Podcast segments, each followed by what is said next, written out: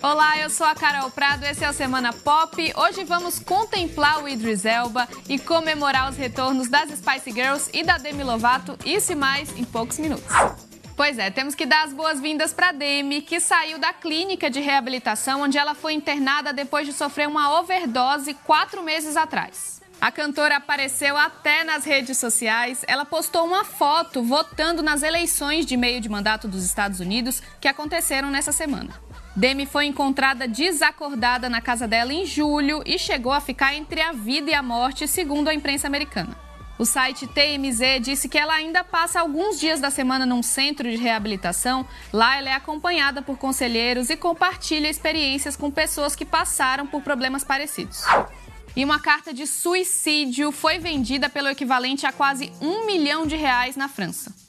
Ela foi escrita por Charles Baudelaire, um dos mais famosos poetas franceses do século XIX. Na época, ele tinha 24 anos.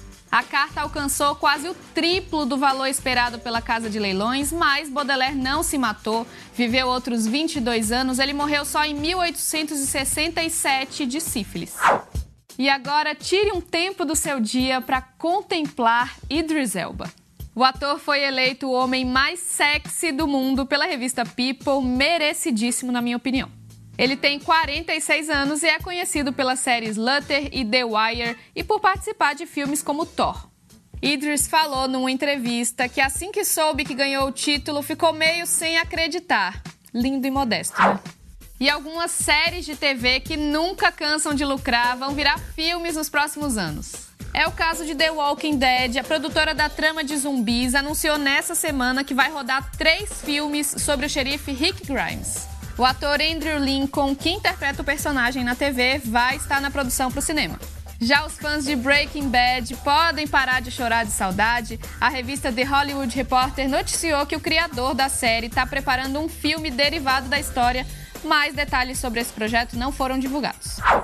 E depois de anos de espera, sem nunca perder as esperanças, os fãs das Spice Girls vão finalmente ter a chance de ver uma reunião do grupo.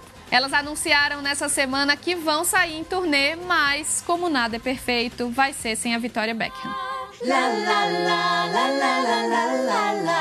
Também não vai ser tão fácil assim. Até agora só foram confirmadas apresentações no Reino Unido em junho de 2019, mas num programa de TV, Mel B deixou escapar que elas pretendem passar por outros países.